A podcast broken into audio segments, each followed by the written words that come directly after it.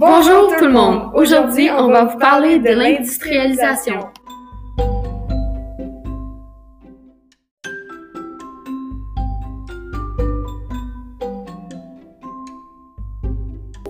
L'industrialisation commence en Grande-Bretagne puisqu'il y a énormément de concentration de richesses.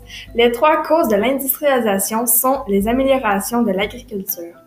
Il y en a trois grandes. La rotation des cultures, avant la révolution industrielle, l'assolement triennal était le blé, l'avoine et la jachère.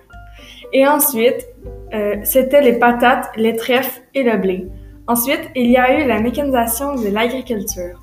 Avant la révolution industrielle, nous utilisions la moissonneuse à l'ancienne. Après, les agriculteurs utilisaient la moissonneuse de Cyrus McCormick, qui est apparue en 1834. Après, la batteuse qui leur, qui leur augmentait leur récolte est apparue en 1881.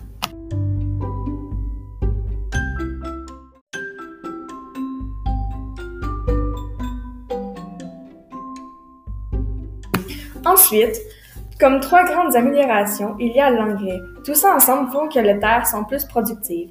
La deuxième cause de l'industrialisation est la population croissante. Étant donné qu'il y a beaucoup plus de nourriture, cela valorise la population. Plus d'habitants est égal à plus de main-d'œuvre disponible dans toutes les industries. La troisième cause et dernière est les nouvelles technologies.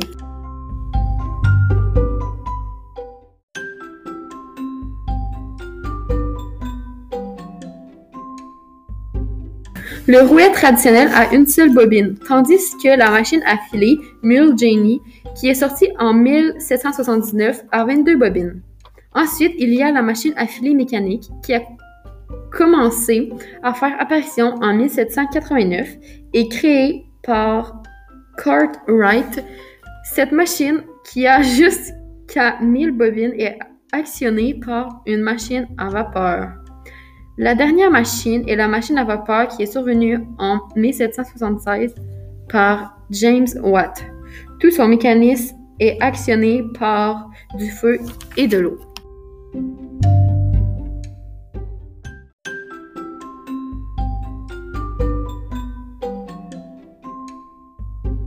La mécanisation est tout simplement des machines qui font le travail à notre place. Il y a aussi la mécanisation des tâches qui, elle, diminue le besoin d'employés dans les usines.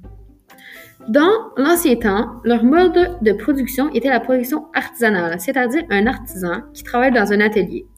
Ils n'avaient pas de grosses machines comme aujourd'hui pour fabriquer leur création. Leur production pouvait prendre beaucoup de mois car elle était très lente comparée à la production industrielle qui, eux, font une production plus rapide que l'artisan. Elle se fait dans des usines. Ils font des petites tâches simples pendant peu de temps et changent à tour de rôle.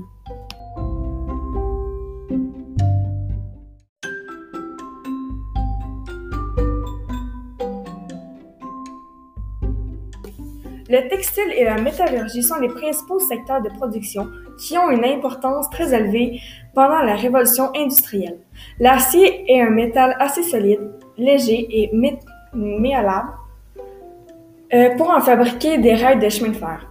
En 1814, la locomotive de G. Euh, Stephenson tire un escorte de 13 tonnes à 25 euh, km à l'heure.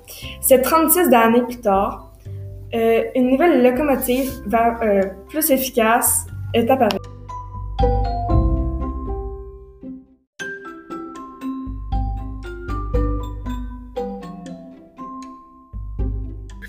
L'économie, c'est un cycle qui est divisé en trois facteurs.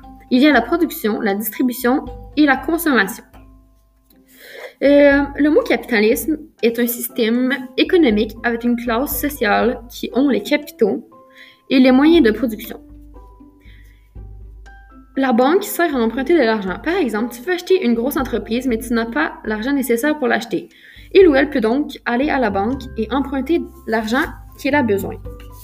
La bourse sert à vendre des parties de son entreprise pour avoir des capitaux en échange, pour ensuite les mettre dans son entreprise. Par exemple, tu vends une partie de ton entreprise, tu obtiens l'argent et ensuite tu l'investis dans ton entreprise. Le libéralisme, c'est qu'on donne toute la liberté à l'entrepreneur. Le libéralisme donne aussi la liberté aux entreprises. L'État n'a pas le droit de confronter l'économie par rapport au salaire minimum, etc.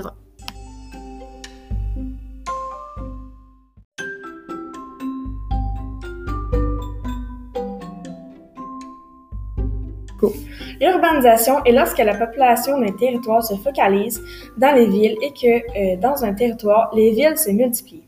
Les ouvriers travaillent environ 15 heures par jour et n'ont que le dimanche pour se reposer. Ils n'ont pas de lumière, ventilation, santé, sécurité.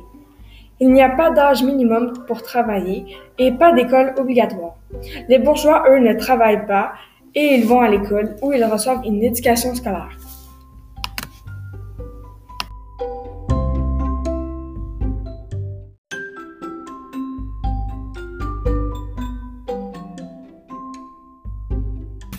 Le syndicalisme est un grand groupe de travailleurs qui se battent pour avoir de plus belles circonstances de travail.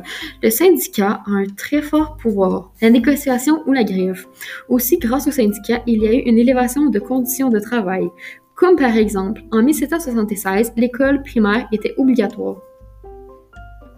L'apparition du socialisme est le principe d'offrir du pouvoir à l'État. Le socialisme enlève du pouvoir aux bourgeois au profit de l'ensemble de la population.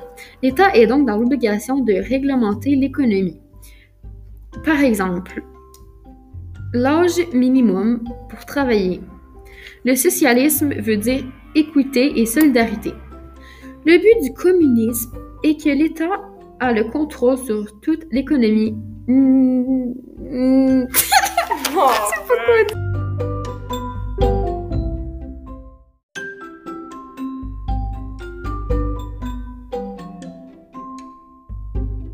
Merci d'avoir écouté notre balado. Et bonne journée.